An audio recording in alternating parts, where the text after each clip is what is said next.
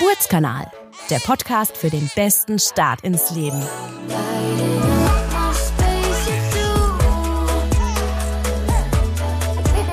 Ja, liebe Zuhörerinnen und liebe Zuhörer, schön, dass Sie wieder mit dabei sind zu einer neuen Folge unseres Geburtskanals.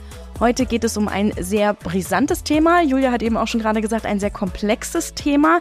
Es soll um das Thema Stillen gehen. Also es gibt da sehr viele verschiedene Meinungen, viele Infos, die man liest. Also ich glaube, darüber können wir sehr viel sprechen. Ich freue mich, dass ihr beide da seid. Heute sind im Studio zu Gast Sabine Schwarz, Krankenschwester und Stillberaterin auf unserer Geburtsstation im Friederikenstift. Genau. Und Julia Schütte, Hebamme im Perinatalzentrum im Diakovere Henriettenstift. Schön, dass ihr beide da seid. Vielen Dank für die Einladung. Empfindet ihr dieses Thema Stillen auch als so brisant oder vielleicht auch sehr kontrovers in eurem Berufsalltag? Auf jeden Fall. Also da scheiden sich die Geister und es gibt viele, viele Meinungen und richtig und falsch vermeintlich, ähm, was ich gar nicht so finde. Ich finde, da gibt, muss einfach jeder seinen Mittelweg finden und wir sind dafür da, um einfach zu unterstützen, zu helfen und zu erklären. Ich sehe das genauso. Also jede Frau muss für sich die Entscheidung treffen, möchte ich stillen oder möchte ich nicht stillen. Ich sage immer, eine Stillbeziehung endet dann, wenn eine der beiden Parteien nicht mehr möchte. Es soll jetzt erstmal so tatsächlich wirklich um den natürlichen Weg stillen gehen, also von zwischen Mutter und Kind, also über die Brust sozusagen die Muttermilch. Da liest man ja tatsächlich erstmal ganz pauschal gesagt immer, stillen ist gut für Mutter und Kind. Würdet ihr das beide erstmal so pauschal unterschreiben? Ja, klar. Also das Stillen bringt viele Vorteile mit sich. Ähm, sowohl für das Kind als auch für die Mutter. Ich finde gerade für die Mutter, das wird oft äh, rückt oft in den Hintergrund, aber auch ähm, für die Mutter, Mutter bringt das Stillen sehr viele Vorteile. Ähm, es werden Krankheiten vorgebeugt, ähm, wie zum Beispiel das Risiko, eine, an einem Brustkrebs oder Eierstockkrebs zu erkranken, ist minimiert. Für die Frauen ist es oft äh, positiv zu, zu bewerten, dass das Stillen sehr viel Energie verbraucht und sie die angefutterten ähm, Schwangerschaftskilos wieder verlieren können durch das Stillen. Und man muss einfach den ganz praktischen Vorteil sehen, die Muttermilch ist jederzeit verfügbar, sie ist immer perfekt temperiert und sie ist kostengünstig. Hm. Genau. Und es ist ja auch alles drin, sagt man. Also alles, was das Kind sozusagen braucht an Nährstoffen, Vitaminen. Was würdet ihr dann sagen, was ist denn, was ist denn in diesem guten Cocktail drinne und was ist nicht drinne, was muss noch zugegeben werden? Also dazugegeben werden muss grundsätzlich in den ersten sechs Monaten überhaupt nichts. Es sei denn, es besteht eine medizinische Indikation. Aber wenn wir erstmal vom gesunden Säugling ausgehen, von einer gesunden Mutter, dann reicht es vollständig aus, wenn sie einfach nur stillt. Kein Tee, keine andere Nahrung, kein Wasser. Das ist nicht erforderlich. In der Muttermilch ist alles drin, in der Zusammensetzung, wie es das Kind gerade braucht. Die Muttermilch verändert sich grundsätzlich während der Stillbeziehung immer wieder in ihrer Zusammensetzung. Zum Beispiel sind am Anfang ähm, sind geringe Fette, viele Eiweiße da, weil an die Eiweiße sind die ganzen guten Antikörper gebunden, die ähm, halt dafür sorgen, dass das Kind einen guten Immunschutz aufbaut. Und im, in der weiteren Stillbeziehung ähm, verändert sich das dann, dass im Prinzip die Fette weiter nach oben gehen, weil das Kind ja groß und stark werden muss. Und äh, die Eiweiße, die sinken so ein bisschen, ähm, sodass halt da immer eine Waage besteht. Das, was gerade vom Kind benötigt wird, das macht die Muttermilch. Automatisch, ohne dass die Mutter irgendwas in ihrer Ernährung ändern muss. Genau. genau. Wunderwerk Mutterkörper. Ja. Ne? es, man liest aber, dass gewisse Vitamine sozusagen zugegeben werden müssen. Was wäre das zum Beispiel? Also da gibt es ähm, zwei Vitamine, die nach der Geburt gegeben werden, unmittelbar nach der Geburt, bei der ersten Vorsorgeuntersuchung, bei der zweiten Vorsorgeuntersuchung und der dritten Vorsorgeuntersuchung wird das Vitamin K zugeführt. Das ist ein Vitamin, was die Blutgerinnung unterstützt. Ähm, das wird gegeben, weil das Gerinnungssystem der Kinder noch etwas unreif ist. Im Zuge der ersten bis zweiten Lebenswoche sollten die Eltern Vitamin D zugeben. Vitamin D ähm, unterstützt den Knochenaufbau. Hm. Und das sollten die Eltern in Form einer Tablette oder eines Öls den Kindern zuführen. Oftmals wird ein Kombipräparat gegeben, denn die Kinderärzte und vor allem Zahnärzte empfehlen zur Kariesprophylaxe das Fluor. Und das kann man eben mit dem Vitamin D in Kombination ähm, als Tablette geben. Obwohl das Baby noch keine Zähne hat tatsächlich? Genau, man löst es in Milch, also Muttermilch oder eben industriell hergestellter Milch auf und gibt es dem Kind per Löffel. Aber das Kind kann ja rein theoretisch noch kein Karies kriegen, oder? Nein, aber die Zahnanlagen im Kiefer sind ja da. Genau. Ah, okay. Und ähm, es ist einfach wichtig, dass dann das Kind gut mit Flur versorgt ist, wenn die Zähne dann rauskommen, dass sie gut ah. fluorisiert sind. Schon also, prophylaktisch. Genau, es ist prophylaktisch auch, ja. und äh, sobald der erste Zahn da ist, kann man natürlich eine fluorhaltige Zahnpasta nutzen mhm. und die Zähne dann damit behandeln. Julia, du hast eben schon ganz viele Vorteile gesagt, die die Mutter vom Stillen hat. Welche Vorteile hat das denn beispielsweise auch zur Vorbeugung von gewissen Krankheiten für das Baby? Das wird immer gern gesagt, das Stillen beugt vor. Ich höre das, den Satz eigentlich aber nicht gerne, weil das Stillen ist eigentlich ja das, was von der Natur vorgesehen ist. Das ist die natürliche, normale Ernährung eines Neugeborenen. Wenn man das richtig sagen müsste, wollte, müsste man eigentlich sagen, dass ein mit industriell hergestellter Milch ähm, oder Babynahrung ein Kind eher Krankheiten bekommt, die es durch das Stillen eher weniger bekommen würde. Also nicht, dass das Stillen sie verhindert oder ähm, mhm. dafür sorgt, dass es nicht kommt, sondern eher, dass flaschengefütterte Kinder eher daran erkranken. Okay. Das sind häufig Atemwegserkrankungen. Ähm, was ins spätere Leben geht, ist, dass gestillte Kinder weniger an einem Diabetes erkranken, weniger Übergewicht haben und dass auch das ähm, Mikrobiom im Darm einfach besser ausgestattet und aufgebaut ist durch die ganzen Inhaltsstoffe einer Muttermilch, die so eine Babynahrung natürlich nicht ähm, bieten kann. Und dadurch geht es halt auch fürs Immunsystem, die Allergien und sowas werden vorgebeugt. Wir fördern in beiden von unseren Krankenhäusern, also im Friederikenstift und im Henriettenstift, das Stillen durch unsere Pfleger und durch unsere Hebammen. Ihr seid beide da. Vielleicht könnt ihr mal ein bisschen erklären, wie, das, wie ihr das sozusagen fördert zwischen Mutter und Kind. Ich denke, da fange ich an, weil ja. ich die Kinder als erstes sehen. Genau. und zwar äh, versuchen wir im Kreissaal das Bonding zu fördern. Das ist das unmittelbare nackt miteinander kuscheln nach der Geburt, egal ob das Kind ähm, im Kreissaal oder im Operationssaal geboren wird. Die Kinder kommen nackt auf die Brust der Mutter und können dort die erste Zeit verbringen und mit der Mutter kuscheln. Und in dem Zusammenhang betreuen wir die Frauen auch zwei Stunden nach der Geburt, würden dann eben auch das frühe Stillen, das frühe Anlegen äh, unterstützen und ähm, ja. Das frühe Anlegen, kommt denn da sofort schon was? Würde, wäre jetzt gleich meine nächste Frage. Ja, es kommt sofort was. Also die ähm, Brust der Mutter einer schwangeren Frau bildet ab Mitte der Schwangerschaft in etwa fängt die Milchbildung an. Also dass auch ein Frühgeborenes auf jeden Fall Muttermilch, das Kolostrum, die erste Milch, die vorhanden ist, zur Verfügung hat. Also die ist auf jeden Fall und immer da. Wie es dann später mit der Milchbildung aussieht, liegt auch ein bisschen mit an der Mutter. Aber das Kolostrum, das ist erstmal da. Okay, das heißt, es muss auch nicht stimuliert werden, wo man sagt, okay, jetzt zieh mal, zieh mal dran und dann ist das was da, das kommt einfach. Ist da. Es ist da, aber bis es fließt, da muss das Kind schon ein bisschen saugen. Also es kommt nicht mit dem ersten Zug ein Riesenschwein an Muttermilch. Mhm. Da muss es schon ein bisschen länger saugen, um das Ganze anzuregen und dann fängt die Milch an zu fließen, ja. Dann habe ich dann schon Milcheinschuss, läuft dann schon was raus in den Wochen vor der Geburt? Nein, das nicht. Ich kann entweder das Kind an die Brust legen und es saugen lassen, ich kann aber die Milch oder das Kolostrum auch per Hand gewinnen.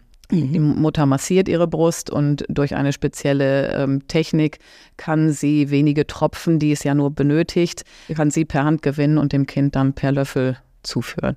Genau. Und bei einem Frühchen wäre es dann halt so, dass man per Hand gewinnt und dann, um die Milchbildung gut anzuregen, einfach mit einer elektrischen Milchpumpe arbeitet. Wie ist das dann bei Müttern, die sozusagen nicht stillen wollen, wenn ihr sagt, eigentlich ist es automatisch schon da bei der Geburt? Was macht man denn dann damit es nicht rauskommt oder gar ja, nichts. Gar nichts. also man muss das sozusagen keine Tabletten geben oder irgendwas. Nein, man kann mit einem Tee unterstützend, also es gibt so Kräutertees wie Salbei oder Pfefferminz, die man trinken kann, um die Milchbildung zu bremsen, zu drosseln. Die Frauen sollten halt keine anregenden Maßnahmen ergreifen, aber okay. ansonsten versiegt es mit den ersten Tagen.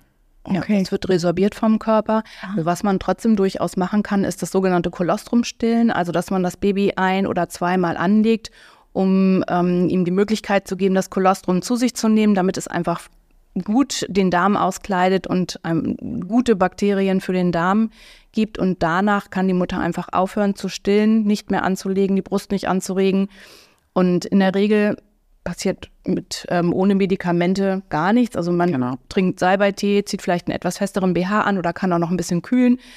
Ähm, häufig wird trotzdem ein Medikament zum Abstillen gegeben, weil es den Müttern lieber ist, sicherer ist, weil sie Angst haben, dass sie trotzdem Milch bekommen. Ähm, zwingend machen muss man das aber nicht. Hm, das Wort Kolostrum ist jetzt öfter gefallen, vielleicht mhm. nochmal für die Nichtmütter unter uns. Was ist das Kolostrum? Das ist der, die erste Milch, die Vormilch. Das ist eben die, die Sabine erwähnte das gerade schon, schon bereits in der Schwangerschaft gebildet und produziert wird. Und das ist der sogenannte Immunbooster, den eigentlich jedes Kind äh, bekommen. bekommen darf. Ja, um eben die Immunabwehr zu stärken. Das heißt, ihr würdet auch Müttern, die eigentlich nicht stillen wollen, zumindest sagen, legt das die ersten Male an. Ich würde es ihnen zumindest anbieten. Viele haben einfach Hemmungen, weil sie eben glauben, dass dann na, der ungewünschte Milch, na, ich will nicht Milcheinschuss sagen, aber die ungewünschte, die unge, die, dass die Milchbildung in Gang kommt. Und da kann man sie motivieren und sie ähm, beruhigen, dass das nicht zwingend gleich zu dem ungewünschten, zu der ungewünschten Milchbildung kommt. Okay. Genau. Auch das Thema Frühchen wurde jetzt ja gerade schon angesprochen, dass das sozusagen geht, weil die Milch ja sozusagen schon einige Wochen vor der Geburt da ist. Ich dachte immer tatsächlich, so ganz krasse Frühchen werden mit einer Sonde ernährt. Ist das sozusagen nicht so? Werden die dann wirklich auch schon angelegt oder wie pumpt man ab? Oder wie, wie ist das bei den kleinen Frühchen? Kranke, Frühgeborene, die atemunterstützt werden. Also es gibt ja unterschiedliche Atemunterstützungen. Viele sind intubiert und werden voll beatmet. Andere bekommen nur eine Atemhilfe. Die können tatsächlich nicht angelegt werden äh, und werden über eine Sonde ernährt. Aber sobald die diese Atemunterstützung verlieren und selbstständig atmen, wird auch ein Frühgeborenes nach Möglichkeit an die Brust gebracht und das Stillen erlernt. Hm, okay. Kann man denn rein theoretisch auch stillen, wenn man kein Kind geboren hat? Das ist ja ein großer Mythos im Internet. Ranken sich äh, die verschiedenen Meinungen darum. Was würdet ihr biologisch und aus eurer Erfahrung sagen? Geht sowas rein theoretisch? Also es ist schwierig, sagen wir mal so. Es ist möglich, wenn man die Brust viel stimuliert mit einer elektrischen Pumpe, mit einem Kind, was an der Brust saugt, dass ein wenig Milch gebildet wird. Eine Frau, die nie ein Kind geboren hat, die nie in dieser hormonellen Lage war, wird sehr wahrscheinlich nicht voll stillen können. Die wird ein bisschen Milch entwickeln, sodass das Kind ein bisschen Milch bekommen kann von der Mutter, aber nicht voll stillen. Bei Frauen, die schon mal ein Baby geboren haben, die schon gestillt haben, sieht es anders aus. Die können tatsächlich auch ohne eine erneute Geburt, zum Beispiel bei einem, einem Adoptivkind, deutlich besser in eine Milchbildung gelangen, ja. Und da pumpe ich dann einfach einige Wochen vorher, also wie lange muss ich da anregen und pumpen, bis da was kommt? Das ist ganz unterschiedlich, ja. ja. Also es ist aber genauso nahrhaft dann die Milch, ja. Ja, okay man sagt ja so eine Faustregel, die man immer noch hört und liest, sind diese typischen vier Stunden, die ein Kind kurz nach der Geburt gestillt werden soll. Ja, Wo kommen die denn überhaupt her, diese vier Stunden? Das haben wir uns auch gefragt. Ich habe sehr gelacht, als ich die Frage gelesen habe. Ich kenne die Faustregel nicht. Oh, sehr gut. Also dann eure Expertenmeinung, wie oft würdet ihr denn ein Kind anlegen? Was ist gesund, was ist natürlich? Ich hatte überlegt, ob ich die Gegenfrage stelle, was mache ich denn, weil mein Kind sich früher als als in vier Stunden meldet. Und was würdest du sagen? genau. Also ähm, es ist so, dass man die Kinder nach Bedarf stillt. Das ist das große äh, Thema immer und immer wieder. Äh, ich lege mein Kind an, sobald es sich meldet, sobald es Schwatzzeichen zeigt, sobald es anfängt, den Kopf hin und her zu bewegen, zu suchen. Dann sollte man versuchen, das Kind zu motivieren, an die Brust zu gehen, um einfach gerade in den ersten Tagen die Milchbildung anzuregen. Und es gibt sehr schlappe und müde Kinder nach der Geburt, die äh, einfach viel, viel schlafen, viel, viel schlafen. Da ist meine Empfehlung zu Hause oder auch in der Klinik immer die Kinder einfach mal nackt auszuziehen. Viele sagen, wickel dein Kind, aber meistens reicht es schon aus, sich nochmal ans Bonding zurückzuerinnern, ähm, das Kind nackt auf die Brust zu legen, zu kuscheln.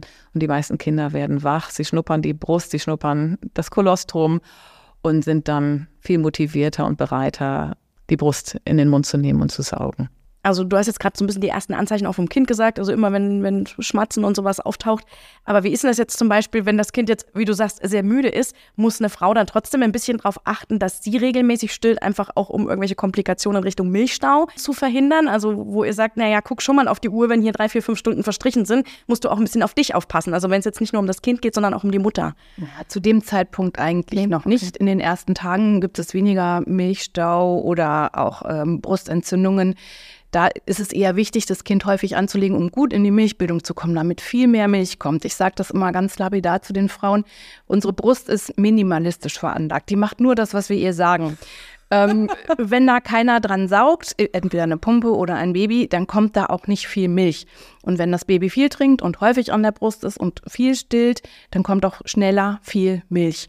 Und aus diesem Aspekt würde ich immer sagen, die Kinder jetzt nicht regelmäßig fünf, sechs, sieben Stunden schlafen lassen. Wenn ein Kind bei uns auf die Station kommt zum Beispiel, hat im Kreissaal gut gestillt, lange gestillt, ähm, dann kann ich es auch durchaus mal sechs Stunden schlafen lassen. Das ist von der Geburt genauso kaputt und K.O. wie die Mama. Das darf sich erholen. Ich weck das jetzt nicht, ah, gut, es sind drei, vier Stunden um, jetzt musst du an die Brust. Hm. Da noch nicht.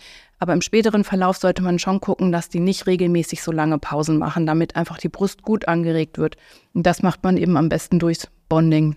Genau. Ach, kuscheln. Ja. Zumindest die ersten Tage, ja, bis genau. eben die Milchbildung voll im Gange ist. Und danach kann man eben umstellen. Die Gewichtszunahme nimmt seinen Lauf. Dann kann man eben umstellen und sagen, jetzt stelle ich wirklich ausschließlich nach Bedarf, wenn das Kind sich meldet. Genau. Oder aber wenn ich das Gefühl habe, die Brust ist voll. genau. Das kann durchaus in den ersten Tagen genau. passieren, genau. ja. dass dann die Brust so ein bisschen überschießend ähm, reagiert und sie, sie sich schnell fühlt oder schnell das Gefühl hat, die Brust ist zu voll, das Kind muss trinken. Und dann darf man auch durchaus mal nach Bedarf der Mutter anlegen. Okay, also wenn das Kind kein, das mitmacht. Halt Wecker stellen, sondern man merkt es. Ja. okay. Es gibt Kinder, die sagen dann trotzdem, nee, mache ich nicht. Dann kann man das Ganze auch so ein bisschen per Hand entleeren, mhm. ähm, dass einfach dieses Spannungsgefühl in der Brust so ein bisschen nachlässt. Aber das ist eher selten. Ja, genau. Meistens sind die Kinder eher so, dass die Mütter sagen, oh Gott, schon wieder. Gib mir mehr. genau. Woher weiß ich denn als Mutter, ob mein Kind auch wirklich genug getrunken hat und somit ausreichend versorgt ist. Also ich habe ja keinen Messbecher oder irgendeine Skala, die da mitläuft, wo ich dann sage, okay, genau. jetzt hat es alles, was es braucht. Das ist immer eine große Sorge der Eltern. Aber das erste Zeichen ist, dass das Kind zufrieden wirkt, es vielleicht einschläft oder es gut schläft und nicht irgendwie alle zehn Minuten wieder wach wird. Ein gutes Zeichen sind auch zum Beispiel die Händchen. Also ein Kind, was noch hungrig ist, das bald oft die Fäuste und wirkt noch sehr angespannt. Und so eine lockere, entspannte Handhaltung ist immer auch ein gutes Zeichen dafür, dass ein Kind satt ist und korrigiere mich, was, was, was, was fällt mir nach ein oder ergänze mich. Ja, letztendlich so. kann man natürlich immer noch die Gewichtszunahme genau, zur Hand nehmen. Ne? Ja. Also ähm, die Kinder werden ja zu Beginn, also bei uns in der Klinik täglich gewogen, zu Hause, wenn die Hebamme kommt. Ich weiß nicht, wie oft macht ihr das außerklinisch dann noch? Es kommt darauf an, wie die Gewichtsentwicklung bis ja. zu dem Zeitpunkt war. Ja, aber da wird schon noch drauf geguckt, wenn das Kind genau. gut zunimmt. Ähm, dann muss man sich überhaupt keine Gedanken machen. Gutes Zeichen sind auch immer vollgepinkelte Windeln. Genau. Ne, also wenn das Kind irgendwie nur einmal am Tag ein bisschen Pipi in der Windel hat, sollte man vielleicht schon mal gucken. Die Hebamme fragen, Mensch, hier, guck mal, so und so sieht das aus. Ist das normal? Genau. Und auch die Konzentration des Urins. Genau. Also ein Urin, der dunkelgelb äh, ist, der ähm, spricht eher dafür, dass zu wenig Flüssigkeit zugeführt mhm. wurde. Was würdet ihr denn empfehlen in so einem Fall? Häufiger, häufiger als anlegen. okay, klingt logisch. Ja. ähm, wenn ich jetzt tatsächlich zu wenig Milch habe, gibt es da irgendwelche Tipps und Tricks, wo ihr sagt, esst das, trinkt das und das, macht die und die Übungen, streichelt das, massiert das, um irgendwas anzuregen? Habt ihr da irgendwelche kleinen Tipps und Tricks für uns? Also es ist ja im Grunde, wie Sabine vorhin schon sagte, das Prinzip Angebot-Nachfrage. Also wenn ich zu wenig Milch habe, versuche ich es zunächst einmal mit häufigerem Anlegen, weil ich signalisiere dem Körper, da ist schon wieder jemand, der an der Brust saugt. Ich brauche also mehr Milch. Also erhöhe ich die Stillmahlzeiten. Ich persönlich finde, ein ganz großer Aspekt bei zu geringer Milchmenge ist Stress. Also viele Frauen haben einfach viel zu viel zu tun im Frühwochenbett. Eine unserer Oberärztin sagt immer, es heißt ja nicht Wochenspaziergang, sondern es heißt Wochenbett. Und das ist ganz oft so, dass viele Frauen sich einfach zu viel zumuten, zu viel Besuch haben, zu viel Unternehmen schon in den ersten Tagen und das Stress ist einfach ein Milchbildungskiller, muss man sagen. Mhm. Das ist leider so. Und man muss sich einfach ein bisschen mehr Ruhe gönnen. Man darf sich auch zu Hause gerne mal wieder ins Bett legen, mit dem Kind auch da kuscheln. Das ist manchmal schon ein großer Pluspunkt in der Milchgewinnung. Und natürlich hat jede Hebamme, jede äh, Krankenschwester, jede Kinderkrankenschwester, äh, jede Stillberaterin ihr Know-how, was sie noch mitgibt, sei es ein Stilltee oder Boxhornkleesamen oder Piolatte oder es gibt so Nahrungs Piolatte? Das sind so Nahrungsergänzungsmittel, okay. die die Milchbildung unterstützen sollen. Okay. Und da hat so jeder sein sein kleinen. Ja, so sein, sein, sein, sein, sein kleinen Tipp im, Okay. im Täschchen. Was sind denn eure Tipps? Was würdest du denn äh, sozusagen im Wochenbett, wenn es jetzt nicht so gut läuft oder du auf Station sozusagen? Also was auf Station, gut, wir im Prinzip sehe ich das ja gar nicht mehr. Unsere Frauen, die gehen, wenn sie gesund sind, nach Hause am zweiten Tag nach der Geburt, nach einem Kaiserschnitt am dritten Tag. Häufig erleben wir noch nicht einmal die reichliche Milchbildung, sondern die sind okay. noch in der Milchbildung ganz im Beginn. Das kommt dann zu Hause, das haben dann die Hebammen letztendlich zu Hause. Ähm, ich sage den Frauen immer, sie sollen wirklich nach Bedarf anlegen, sobald das Kind anfängt zu schmatzen, zu suchen an die Brust. Und dann im weiteren Verlauf ich persönlich halte von Medikamenten oder wie auch immer nicht so viel, weil eine gesunde Frau wirklich in der Lage ist, einfach genug Milch zu bilden. Da braucht es keine Medikamente. Was natürlich wirklich ist, ist ein Tee oder sowas, das hilft einfach auch, um so ein bisschen runterzukommen, zur Ruhe zu kommen, sich mal hinzusetzen, den Tee zu trinken, womit wir wieder bei ich ruhe mich aus und ich mache ein bisschen langsamer sind. Dieser Mythos, ich sag mal das Malzbier. Ich sag mal, das schmeckt gut, das geht aber mehr auf die Hüften als in die Brust. Also es ist, ähm, wie gesagt, da ist ja Malz drin, das wirkt vielleicht entspannend, auch wieder zur Ruhe kommend, aber nicht direkt auf die Milchbildung. Genau. Es ist, da ist, glaube ich, einfach der Ja. Energiefaktor gegeben. Genau. dass Frau noch erschöpft von der Geburt, von den ersten Tagen, von dem Schlafmangel, die brauchen einfach Energie. Und Ja. ob sie die jetzt im Malzbier zu sich nehmen oder in einem, ja, in einem guten Essen, Ja. das ist tatsächlich auch ein Punkt, den man auf jeden Fall noch erwähnen sollte. Essen ist wichtig und vor allem trinken. Viele Frauen sind sehr trinkfaul, zähle ich mich gerne auch zu. Also ausreichend Flüssigkeit zu sich nehmen, ob sie es jetzt in Form von Tee oder einfach einer Flasche Wasser, die sie sich zum Stillen dazustellen, nutzen. Das äh, mag jedem, genau, das mag jedem selbst überlassen zu sein und das hilft natürlich auch. Darf auch gerne mal ein Kaffee sein. Wenn eine Frau gerne Kaffee trinkt, äh, darf sie gern Kaffee trinken. Das ist ja auch, wird ja auch immer gern gesagt, kein Koffein, kein Kaffee, Ja. kein nichts. Das ist völlig in Ordnung, wenn man einen Kaffee trinkt, wenn man stillt. Ähm, muss man ja den Tag auch genau. Die Nächte sind lang oder kurz, je nachdem, wie man es sehen will. Ja. Ähm, da ist ein Kaffee völlig in Ordnung. Ich empfehle den Frauen immer, ich weiß nicht, was du sagst, ich sage mal, trink nicht abends eine ganze Kanne, weil das Koffein geht natürlich in die Muttermilch, das trinken die Kinder mit und dann machen die wieder die Nacht zum Tag, was natürlich nicht unbedingt erwünscht ist. Aber wenn sie morgens mal ein, zwei Tassen trinkt und nachmittags nochmal, das ist total in Ordnung. Sehe ich genauso. Ja. Okay, da sind wir schon tatsächlich beim nächsten Thema. Was muss denn sozusagen noch in der Nahrung oder in, ja, in den Zusatzstoffen, die eine stillende Mutter ist, beachtet werden? Also es gab ja zum Beispiel auch ähm, gewisse Nahrungsmittel, die eine Mutter in der Schwangerschaft nicht essen darf, wie Salami oder Rohmilchkäse. Darf das jetzt wieder gegessen werden in der Stillzeit? Alles. Ich sage mal, kein Alkohol, keine Drogen und wenn es geht, auch keine Zigaretten. Genau. Essen und trinken können sie erstmal alles, eben bis auf diesen Alkohol. Es gibt Kinder, die tatsächlich ähm, auf Vitamin C ein bisschen mit Wundsein reagieren, wenn die Mutter Genau. viel Vitamin C zu sich nimmt. Ich sage mal, probiert es aus. Ähm, trinkt einen Orangensaft oder trinkt irgendeinen anderen Saft oder esst eine Frucht und nicht gleich einen Obstsalat oder Multivitaminsaft einen Liter. Dann weiß man Schlussprinzip. nicht, woher Ja. es kommt. Genau. Viele Kinder, denen tut das überhaupt gar nichts und manche werden halt von irgendetwas wund. Und da kann die Mutter natürlich, wenn sie jetzt nicht gleich Obstsalat und Multivitaminsaft zu sich nimmt, gucken, woran liegt es. Und dann kann man das halt weglassen. Aber grundsätzlich dürfen sie erstmal alles essen und alles trinken. Wund heißt im Stuhlgang oder von der Haut? Am Popo. am Popo? Dann, genau. Es gibt tatsächlich auch Kinder, die mit der Haut reagieren ähm, oder Durchfälle entwickeln. Da gibt es schon gewisse Unverträglichkeiten, die mal auftreten können.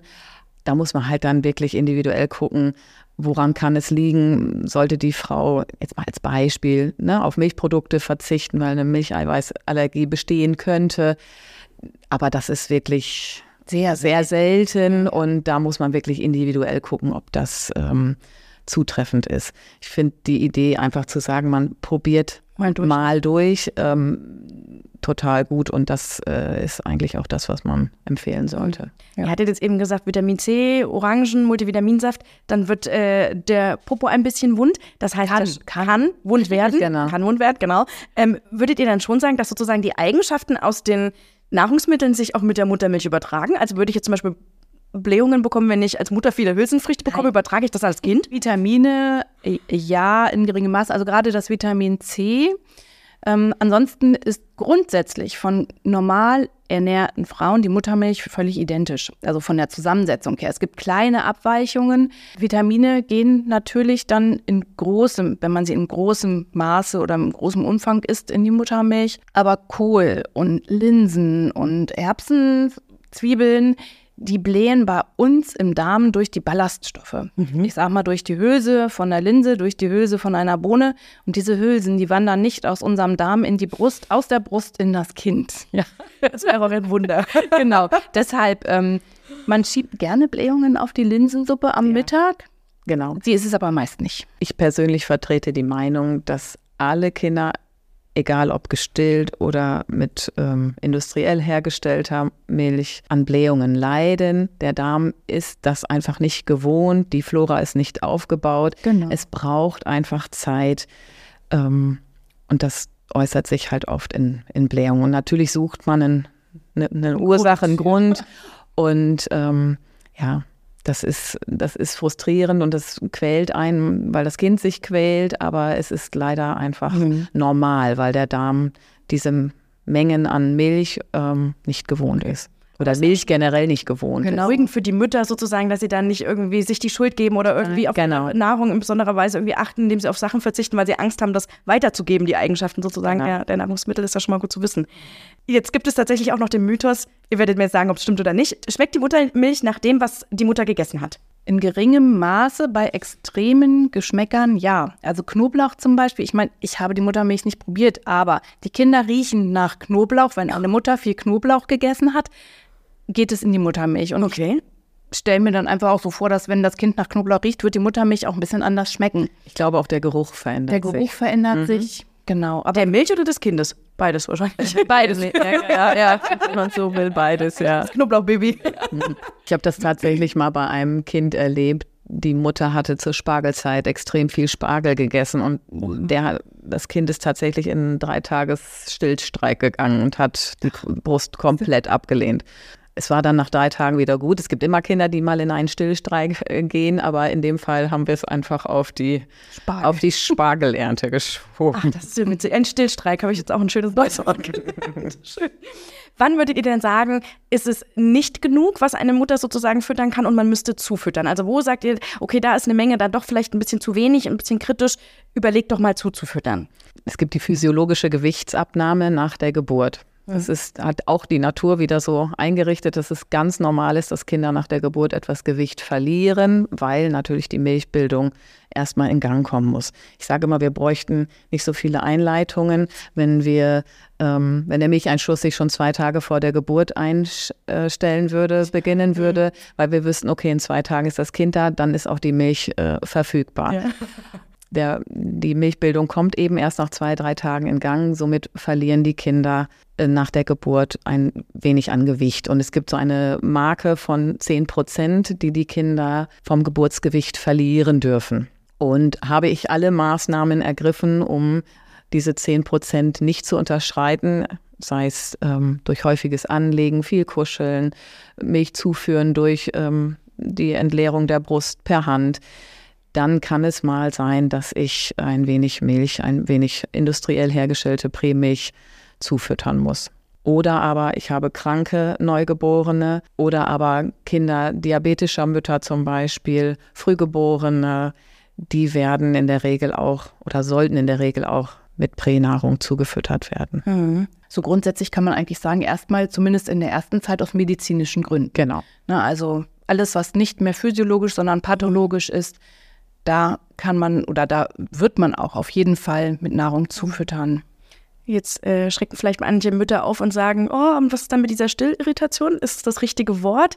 Ähm, was würdet ihr denen dann sagen? Also wir versuchen grundsätzlich, es sei denn, die Mutter wünscht es anders, ähm, stillfreundlich zuzufüttern. Das heißt, man nimmt einen kleinen Teelöffel und führt dann die Milch dem Kind zu oder man nimmt einen Becher, aus dem es das rauslecken kann oder ähm, wenn jetzt eine Nahrung ähm, noch gewünscht ist, das Kind geht aber gut an die Brust und saugt gut an der Brust, kann man auch super an der Brust zu füttern. Da kann man eine kleine, feine Sonde nehmen, das ist ein kleiner, feiner Schlauch, der wird mit dem Ende auf die Brust geklebt. Ach, cool. Und dann geht Okay. das Kind an die Brust und stillt und kriegt die Muttermilch, regt die Milchbildung an, kriegt nebenbei aber über diesen Schlauch an dem Ende ist dann eine Spritze mit Nahrung und dann kann man immer ein bisschen Nahrung mit dazugeben. Das ist für mich immer der Idealfall des Zufütterns. Da kriegt man im Prinzip das, was das Kind braucht, an Nahrung zusätzlich noch mit in das Kind hinein. Aber und in natürlicher Form trotzdem an der Brust und Genau. Ja. Und wir sprechen von wenigen Millilitern in Genau. den ersten Tagen. Also man muss sich den Magen eines Kindes in den ersten drei Tagen so groß vorstellen wie eine Murmel. Also da gehen nicht mehr als sieben bis zehn Milliliter rein. Genau. Dafür trinken sie halt häufiger. Genau. Also in der Regel sind die in den ersten Tagen ist eine Stillmahlzeit zwischen 0,2 und 5 Millilitern am Umfang. Also auch 0,2 Milliliter, 0,3 Milliliter sind völlig in Ordnung. Das sind drei, vier große Tropfen. Ach, das ist ja wirklich nicht viel. Ja, nee. Interessant. Spannend. Wie ist das denn, wenn jetzt eine Mutter in der Stillzeit auch mal krank wird? Das kann ja mal passieren. Sie hat selber mal Kopfschmerzen, Heuschnupfen oder wird auch tatsächlich irgendwie mal schlimmer krank. Wie ist das mit Medikamenten? Sollte dann in der Zeit sozusagen lieber auf Prämilch umgestellt werden? Nein. Also Kein Problem. Wir haben, es gibt natürlich viele Bücher auch, die ähm, mögliche Medikamente ähm, beschreiben. Ich empfehle den Frauen tatsächlich immer eine Internetseite. Das ist Embryotox, heißt die Internetseite. Da kann ich jeden Wirkstoff, den ich eingebe oder den ich nehmen möchte, eingeben und man sagt mir, ist das ähm, ein zulässliches ähm, Medikament sowohl für die Schwangerschaft als auch für die Stillzeit. Super, okay. Oder aber ich kann auch nach der jeweiligen Krankheit schauen und mir wird äh, vorgeschlagen, was ich da nehmen kann und darf. Man kann allerdings sagen, dass viele, viele Medikamente in der Schwangerschaft und auch Stillzeit hinterher möglich sind. Genau. Also wenn ich zum Beispiel Kopfschmerzen habe, Ibuprofen, Paracetamol zum Beispiel, das kann ich nehmen. Ähm, Aspirin sollte man nicht nehmen. Aber das steht eben auch alles beim Embryotox. Aber es ist nicht so, dass ich komplett auf Medikamente verzichten muss. Und sonst im Zweifelsfall auch Arzt oder Hebamme fragen. Ähm, die wissen ja meistens gut Bescheid. Ähm, weil in dem Waschzettel, sage ich mal, in dem Beipackzettel steht eigentlich fast immer beim Stillen nicht möglich oder sollte es nicht genommen werden. Oder fragen Sie. Oder fragen Sie den Arzt und Apotheke. genau. Ja, bevor wir gleich noch mal kurz auf die Fläschchennahrung eingehen, kommen wir noch mal ganz kurz zu so diesen, ich sage mal, Klassiker-Stillproblemen.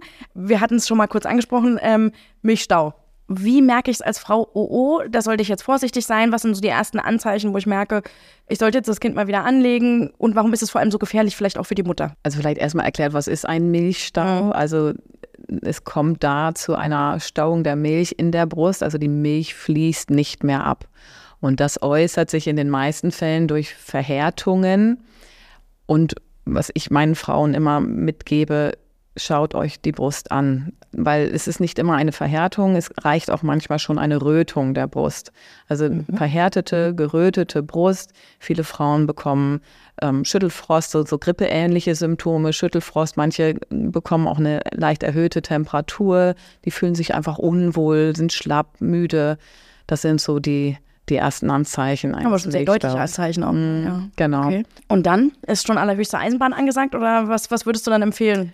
Also ich empfehle wirklich bei den leichtesten Rötungen anzurufen Ja. und in den meisten Fällen bekommt man es dann durch, ähm, ja, Stimmmanagement, einfach gucken, häufiges Anlegen, wie lege ich an, ähm, kühlen, vielleicht mit einem Weißkohl oder mit Quark. Hilft manchmal auch noch ganz gut. Du lachst. Ja, da, ja, es gibt immer die Kältebefürworter und die Wärmebefürworter. Ja, ich- also- bin der Wärmebefürworter. vor, dem, vor dem Stillen genau.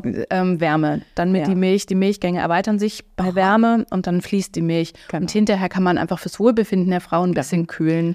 Das ist, Weil die, die, die Brust wird oft sehr warm und dann ist auch schmerzhaft. das Kühlen, genau, Kühlen oft ein, ein wohltuendes.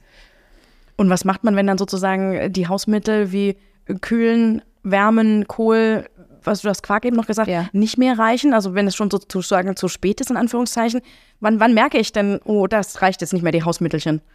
Also es ist ja oft so, dass dann irgendwann Bakterien mit betroffen sind. Also wenn das Fieber, wenn die Frau wirklich anfängt zu fiebern und sich das eben durch die Hausmittelchen nicht äh, beheben lässt, dann ähm, sollte man die Frauen, sollten die Frauen einen Arzt aufsuchen und dann wird im Zweifel ein Antibiotikum gegeben. Und dann sollte ich wahrscheinlich aber in der Zeit aufhören zu stillen, oder? Nein. Nein. Nein? Ach, Nein, dann, nein, auch nein. dann darf ich mal denken. Keiner kriegt die Brust so gut entleert wie ein Baby. Genau. Ah. Und das ist Also immens wichtig, gerade in einem, bei einem Milchstau oder auch bei einer Mastitis ist es wichtig, dass die Brust gut entleert wird. Was ist eine Mastitis? Das ist die Brustentzündung. Ah, okay. Klassische Brustentzündung. Das ist so die, na, die, Die Folge. folgende Stufe nach dem Ah, okay. Milchstau. Also ist der Milchstau nicht behandelt, kann es zu einer Brustentzündung kommen. Okay, also rechtzeitig anlegen, die Hebamme anrufen, Genau. die Hausmittel anwenden, damit es erst gar nicht dazu kommt. ne? Wobei ich dazu noch sagen möchte, dass ähm, diese Symptome treten auch zwischen dem dritten und dem fünften Tag auf. Ja, das stimmt. Da ist es der sogenannte Milcheinschuss. Da ist es in der Regel kein Milchstau, keine Brustentzündung, sondern einfach eine überschießende Reaktion der Brustdrüse auf diesen Reiz des Stillens. Und die sagt sich jetzt, ups, jetzt muss ich aber mehr machen. Und dann schwellen auch. Die Brüste werden größer, die Brüste werden fester, die können auch mal eine dezente Rötung aufweisen. Auch da kann die Frau ein bisschen erhöhte Temperatur kriegen. Ähm, da sollte man, wenn im Idealfall natürlich eine Hebamme an seiner Seite haben, die wird dann sagen, das ist der normale Milcheinschuss. Wir gucken mal, aber auch da kann man mit den Hausmittelchen gut arbeiten, Wärme, Kälte. Aber das ist erstmal nichts Krankhaftes. Das ist ganz normal in diesen Tagen. Das lässt nach zwei, drei Tagen wieder nach. Dann werden die Brüste wieder kleiner und weicher. Was dann nicht heißt, es ist nicht mehr so viel Milch da, sondern das heißt einfach nur, die Brust hat sich reguliert. Ja. Und dann fließt die Milch. läuft's. Genau, jetzt läuft's. Deswegen sollte man eigentlich auch nicht, das ist so verankert, aber deswegen sollte man auch nicht von dem Milcheinschuss sprechen, Genau. sondern von einer sogenannten initialen, initialen Brustdrüsenschwellung. Das klingt immer total fachlich. fachlich. Ja. Ähm, es heißt einfach, dass es ist nicht die Milch, die die Brust zum Sprannen bringt, sondern eben die, die, Lymphe, die Lymphe, die in die Milch, äh, in die Brust hineinschießt und ähm, die muss einfach, die braucht halt zwei, drei Tage, bis sie wieder Abgeflossen. abgeflossen ist. Okay. Und ähm, dann ist eben die Übergangsmilch, die reife Muttermilch in der Brust. Also zwischen Tag drei und fünf entspannt mit dem Thema umgehen. Genau. Genau. Nichtsdestotrotz immer gerne die Hebamme fragen. Und wenn man sich ganz unsicher ist, ich würde lieber einmal mehr zum Arzt gehen als ähm, zu wenig. Also Genau. Was sagt, empfiehlt ihr bei entzündeten Brustwarzen? korrektes Anlegen ist Von Anfang an. ja von Anfang an. Also ich Um es zu empfehle- vermeiden auch? Ja, eher- Ja, also ich empfehle meinen Frauen, ich sage mal meinen Frauen, die, die Damen, die ich in der, im, im Wochenbett begleite, lasst von Anfang an, am besten schon im Kreissaal, auf der Station, immer wieder Fachpersonal draufschauen. Äh, Man kennt diese Art der Bearbeitung einer, einer Brust nicht. Und man kann oft nicht unterscheiden, ist es jetzt ein Nuckeln oder ist es ein korrektes Saugen. Man kann dadurch eben schon Verletzungen vermeiden. Also oft reicht einmal Und sprichst sogar schon von Verletzungen. sozusagen. Ja, Nicht ja. Entzündung, sondern auch Genau, nicht korrektes Anlegen kann nach einem Mal schon Verletzungen, einfach Risse setzen und wunde Brustwarzen sind sehr, sehr Schmerz. unangenehm. Ja, unangenehm. Und wenn es dann doch soweit ist, also Salben, Stillhütchen oder was, was gibt es da dann sozusagen für Mittel, wenn es leider schon soweit ist? Auch ja, jeder so seinen Favoriten, glaube ich. Verratet mir eure. Also wichtig ist natürlich das korrekte Anlegen auch weiterhin und dann eine Pflege mit äh, Lanolin. Gibt es mehrere Produkte auf dem Markt, hochgereinigtes Lanolin. Ähm, gut darauf achten, dass ich nicht mit schmutzigen Händen ähm, an die Brustwarzen gehe, weil wenn da kleine Läsionen, also kleine Einrisse sind oder kleinste Verletzungen und ich dann mit schmutzigen Händen an die Brust gehe, kann ich mir dann natürlich Keime an die Brust ähm, bringen und dadurch kann es weiter zu Entzündungen kommen. Also achtsam mit dem Brustwarzen umgehen, auf die Hygiene achten. Ich muss jetzt nicht desinfizieren, aber Hände waschen. Und dann mit, einer, mit dem Lanolin pflegen. In der Regel hilft das schon ganz gut, wenn dann zusätzlich korrekt angelegt wird. Hast du noch Geheimtipps, Julia? Es gibt einfach massiv verletzte Brustwarzen, da reicht das Lanolin, das Wollfett auch nicht mehr aus. stimmt. Ich bin in solchen Fällen dann ein großer Freund äh, der Silberhütchen. Das sind Hütchen, also wie ein Stillhütchen, nur eben äh, geschlossen und ähm, aus Silber, aus einem Silber, die man sich nach dem Stillen auf die Brustwarze setzt, die einfach heilend wirken und ein, ein feuchtes, warmes Milieu ähm, schaffen. Wundheilung. Feuchte Wundheilung genau. hervorrufen, genau. Wann würdet ihr denn empfehlen, abzustillen. Da spannen wir einen kleinen Bogen, du hast das ganz am Anfang gesagt. Bis einer von beiden. Lange Mutter und Kind das möchten, genau. darf gerne gestillt werden. Genau. Empfohlen wird zumindest sechs Monate ausschließlich, also okay. ohne Beikost, mhm. was. Wenn ein Kind natürlich nach fünf Monaten und einer Woche Interesse zeigt am Essen und in der Lage ist, gut zu schlucken, gut zu essen, kann man auch vorher schon mal was anbieten. In der Regel sagt man aber sechs Monate ausschließliches Stillen und danach kann man mit der Beikost starten, je nachdem unterstillen. Genau. genau, Beikost heißt nicht ersetzen von mhm. Stillen, sondern man bietet zusätzlich etwas an. Aber das heißt, ihr sagt auch wirklich, nach oben ist die Grenze offen, auch wenn das Kind dann in die Krippe geht, in die ja, Kita geht. Ja, ganz genau. Da seid ihr euch einig. Ja.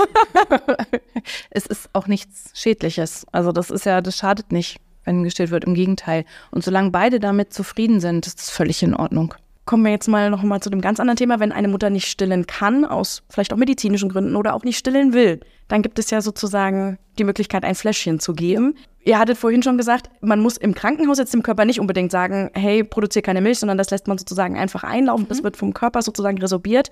Aber auf was muss ich denn dann sozusagen beim Fläschchen achten? Also wie wähle ich da beispielsweise die richtige Milch aus? Da gibt es ja auch sehr günstige, es gibt sehr teure. Würdet ihr da zum Beispiel sagen, ja, nimm mal die teure, das ist auch wirklich bessere Milch oder ist das Quatsch? Das trifft leider nicht immer zu. Es gibt tatsächlich den, den Ökotest, der jährlich Pränahrung testet. Also vielleicht erstmal vorweggenommen, also ein Kind sollte im ersten Lebensjahr ausschließlich mit Pränahrung gefüttert werden. Es die Bandbreite in den Drogeriemärkten ist ja sehr, sehr groß und ähm, vieles davon benötigt man nicht. Also die Prämilch ist tatsächlich okay. der Muttermilch am ähnlichsten. Mhm. Würdet ihr dann sagen, egal, der Preis ist da sozusagen jetzt nicht entscheidend, sondern ihr würdet sagen, belest euch was gerade. Genau, Ökoteste war das Stichwort, genau. Die, die bringen jedes Jahr einen, also testen jedes Jahr viele, viele Marken an, an Prämilch und geben eine ganz eindeutige äh, Beurteilung, welche sinnvoll ist und ob Frau oder das Paar dann die wählt oder für sich eben entscheidet, die günstigere zu nehmen, das ist dann, obliegt nicht meiner Entscheidung. Ich kann eben nur beratend ähm, sagen, dass die vielleicht die ja, geeignetere wäre, mhm. auch wenn die andere günstigere ist, aber die Zusammensetzung und die Inhaltsstoffe einfach ähm, ungenügend sind. Genau. Wie ist das bei der Zubereitung? Da gibt es ja dann tatsächlich manchmal Mineralwasser, wo auch draufsteht für die Zubereitung von Säuglingsnahrung geeignet. Muss ich tatsächlich, soll ich, sollte ich so ein Wasser nehmen oder kann ich auch einfach das Leitungswasser von zu Hause nehmen? Wenn dein Leitungswasser eine gute Qualität hat, kannst du auch dein Leitungswasser mhm. nehmen. Muss das abgekocht werden dann vorher? In den ersten Wochen schon. Mhm. Ja, definitiv. Also ich persönlich empfehle immer, das vorher einmal aufzukochen und dann damit die Nahrung anzumixen. Wie lange hält sich denn dann so ein zubereitetes Fläschchen? Also kippt das dann tatsächlich auch wie normale Milch, wie, die wir sozusagen trinken, auch irgendwann um? Also kann man sagen, ja, ich bereite das schon mal für die Nacht vor, da muss ich heute Nacht nicht aufstehen. Ich schüttelt mir ich schon beide. Ich, okay. würde, ich würde immer frisch zubereiten. Okay. Ich empfehle meinen Frauen für die Nacht eine Thermoskanne mit Wasser Aha. zu füllen und dann die, die, das Pulver mit ans Bett zu stellen und es dann frisch am Bett zu mischen. Genau. genau. Und wenn das Kind es nicht austrinkt, dann leider wegwerfen. Genau. Das wäre meine nächste Frage ja. gewesen. Also ihr sagt dann nicht den Rest beim nächsten Mal verfüttern? Nein, okay. auf keinen Fall. Nein. Das gehört in den Müll. Die Verträglichkeit von Prämilch, da hört man ja auch mal so ein bisschen, dass es eben, weil es künstlicher ist und eben nicht die natürliche Muttermilch, ein bisschen schwerer verträglich ist. Würdet ihr das aus eurer Erfahrung so unterschreiben? Haben die Kinder damit ein bisschen mehr Probleme oder würdet ihr sagen, eigentlich ist das ein Mythos, das könnt ihr so aus eurer Erfahrung gar nicht sagen? In der Klinik kann ich das tatsächlich nicht sagen, dass die Kinder mehr Bauchweh haben als die gestillten Kinder, weil das hatten wir ja vorhin schon, dass der Magen-Darm-Trakt, der muss sich einfach an die Nahrung gewöhnen. Genau. Und da macht es beim Stillen Bauchweh und bei den Fläschchen auch. Also wenn es Bauchweh macht, muss genau. ja nicht immer sein. Eben. Was wir da haben, wir haben die hypoallergene Nahrung und was ich beobachtet habe, ist, dass die Kinder häufiger und schneller wund werden als gestillte Kinder von den Ausscheidungen, mhm. dass man da vielleicht einmal mehr auf die Windel guckt. Grundsätzlich ist es aber, würde ich nicht sagen, dass es mehr Bauchweh macht. Nee. Und ich sehe das auch so. Gegen Wunden Po dann eine Salbe oder gibt es da auch irgendwelche Hausmittelchen, wo ihr sagt, das sind so die natürlichen Wundermittel, die ihr empfehlt? Es gibt gute Cremes mhm. für einen Wundenpopo. Aber auch da häufiges Windelwechseln, Okay. Luft dran lassen, Ja. Und mit Wasser reinigen, nicht Genau. mit Feuchttüchern. Ah, okay. Feuchttücher Empfehlt sind tatsächlich oft auch ein Grund für, für Wunden, wunde Po. ja. Ah, das ist sehr spannend, okay. Obwohl sie immer betitelt sind mit Ja. Ja. nur Wasser zugefügt. Irgendwie, irgendwas scheint in den Feuchttüchern zu sein, dass die, Also ihr sagt wirklich natürliches Wasser einfach nur. Ja. ja, Also für zu Hause, ich sag den Frauen, bei uns in der Klinik haben sie Feuchttücher, weil sie häufig in den Zimmern wickeln. Da gibt es wenig Schalen mit Wasser und Waschlappen. Da ist es ein bisschen komplizierter. Dann nehmen sie meist die Feuchttücher. Für zu Hause empfehle ich wirklich einfach nur klares Wasser. Wenn man unterwegs ist, kann man sich so eine Feuchttuchpackung einpacken. Da ist es sehr praktisch, da ist es super. Für zu Hause würde ich immer einen Waschlappen und Wasser. oder zerschnittenes altes Bettlaken. Ja, Okay. Also ganz natürlich sozusagen. Ja. da braucht es nicht viel. Wie ist das denn, wenn jetzt eine Mutter ein zweites oder ein drittes Kind kriegt? Kann sie davon ausgehen, dass das dann genauso gut oder genauso schlecht klappt wie beim vorherigen Kind? Oder ist das, kann das, ist, die Karten werden neu gemischt? Oder was sagt ihr dazu? Ja, so ist es. Ich sage mal, es ist ein neues Kind, es ist ein neuer Charakter. Ähm, jedes Kind ist unterschiedlich. Ähm, wenn die Frau gut in die Milchbildung gekommen ist, kann man davon ausgehen, dass wenn dieses Kind gut an der Brust saugt, dass das wieder genauso problemlos klappt. Aber es muss nicht heißen, dass auch dieses Kind gut und korrekt an der Brust trinkt. So wie das erste vielleicht. Vielleicht ist es einfach ein ganz anderer Charakter und möchte anders stillen. Genau, vielleicht ist die Geburt anders verlaufen. Vielleicht hat das Kind irgendwelche anatomischen Voraussetzungen, die das Stillen erschweren. Das, da gibt es unterschiedliche Gründe, warum eine Stillbeziehung beim, beim zweiten Mal oder beim dritten Mal anders verläuft. Auch aus, aus positiver Sicht. Ich gehe beim zweiten Kind an das Stillen ganz anders heran, als ich das vielleicht beim ersten Mal. Beim ersten Mal bin ich noch ganz unsicher und unerfahren und beim zweiten Mal habe ich das vielleicht schon einmal hinter mir und ähm, Ja, genau so muss man Es mich auch andersrum sagen. Wenn es Genau. beim ersten Mal nicht gut geklappt hat, kann es beim zweiten Mal trotzdem, Trotzdem wunderbar gut, klappen. Okay, also muss ich ja. nicht die Panik haben, okay, Nein, überhaupt so ein nicht. Drama. Okay. ich habe einfach ein ganz anderes Vorwissen. Vielleicht noch mal ein Thema sozusagen. Was sind denn so die Basics, die ihr beim Stillen empfehlen würdet? Also sollen sich die Frauen schon irgendwie zurückziehen und das alles in Ruhe machen? Oder was sind denn so, damit es gut klappt, eure Basics, die ihr den Frauen mitgeben würdet? Also Ruhe ist immer schön. Was wir auf der Wochenbettstation jetzt gerade in der Covid-Zeit gesehen haben, wo keine Besuche da waren, waren die Frauen entspannter, die Kinder waren entspannter, die Nächte waren ruhiger und die Kinder haben viel weniger abgenommen. Also Ruhe ist da doch ein großes, großes Thema. Jetzt ist es wieder so, am Nachmittag sind fünf Besucher da. Das Kind wird von Oma zu Tante zum Bruder Weitergereicht. gereicht. Ja. Ähm, und nachts sind sie einfach unruhig und wollen die tagsüber verpassten Stillmahlzeiten aufhören. Die Mutter ist müde, ist erschöpft. Und das ist dann so eine Spirale, die einfach nicht schön ist. Ruhe ist gut. Ja, das möchte ich gerne unterschreiben. Also äh, ich, natürlich sind wir dankbar, dass es die Wochenbettstationen gibt, aber ich habe tatsächlich die entspanntesten Wochenbetten, Ja, wenn die Hause. Frauen direkt nach der Geburt nach Hause Ja. gehen. Ach, okay. Es ist das gewohnte Umfeld, da haben sie ihre Ruhe, da können sie die Türen schließen, die Klingel abstellen, das Telefon ausstellen. Und ähm, um nochmal wieder das Thema Bonding aufzugreifen, viele Frauen sind gehemmt in der Klinik mit einer weiteren Patientin im Zimmer oder mit einer anderen, mit einer weiteren Frau im Zimmer, das äh, Kind nochmal nackt auf die Brust zu legen. Es kommen sehr viele Berufsgruppen äh, in den Raum über den Tag verteilt. Und das ja, hemmt viele Frauen nochmal ähm, nackig mit dem Kind zu kuscheln, was sie zu Hause natürlich in ihren eigenen vier Wänden eher tun. Oder auch die Besucher, die dann kommen. Genau. Ne, ein fremder Mann im Zimmer, viele fremde Männer vielleicht im Zimmer oder auch fremde Frauen. klar, klar. Da möchte nicht jeder seine Brust auspacken und da oben ohne sitzen und anlegen. Gut, wir haben das Stillzimmer, die Möglichkeit gibt es, Okay. aber da passen jetzt keine zehn Frauen rein. Ähm, und das macht das Ganze viel schwieriger. Also wirklich viel Ruhe, viel Zweisamkeit, Dreisamkeit. Der Papa ist natürlich auch mit erwünscht. äh, oder auch Viersamkeit mit dem, genau, mit dem Geschwisterkind. Ähm, aber nicht zig Besucher, sondern wirklich entspannt. Hm, Das richtige Anlegen war noch ein Thema, da würde ich gerne noch mal kurz drauf eingehen, ähm, um auch gewisse Verletzungen an der Brust sozusagen zu verhindern, damit es gut läuft. Es ist jetzt natürlich schwer, audiotechnisch das rüberzubringen, aber was ist denn für dich oder für euch richtiges Anlegen? Also was, was, was wäre denn zum Beispiel falsches? Wo kann ich wirklich Fehler machen, wo ihr sagt, das ist ein Anfängerfehler, die könnt ihr vermeiden? Also das Kind soll den Mund groß aufmachen. Wenn ein Kind nur die Lippen spitzt und die Brustwarze, sage ich mal, einsaugt wie ein Strohhalm, das ist nicht gewünscht. Das Kind soll möglichst viel Brustgewebe im Mund haben, also nicht nur die Brustwarze in den Mund nehmen, sondern auch das Gewebe drumherum.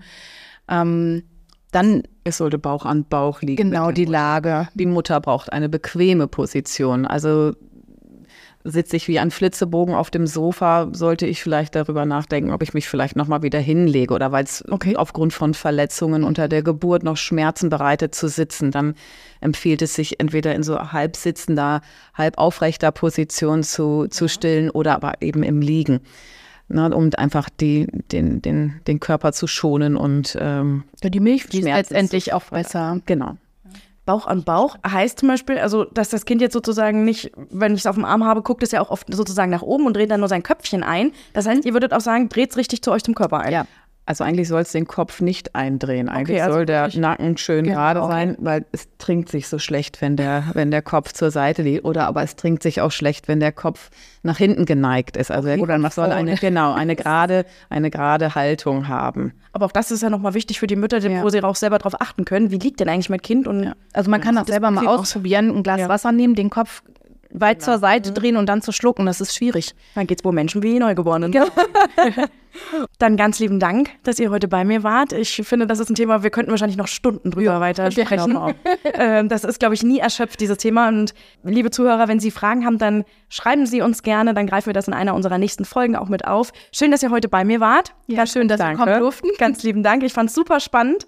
Und bis zum nächsten Mal. Ja, bis gerne. dann. Gerne. Geburtskanal der Podcast für den besten Start ins Leben.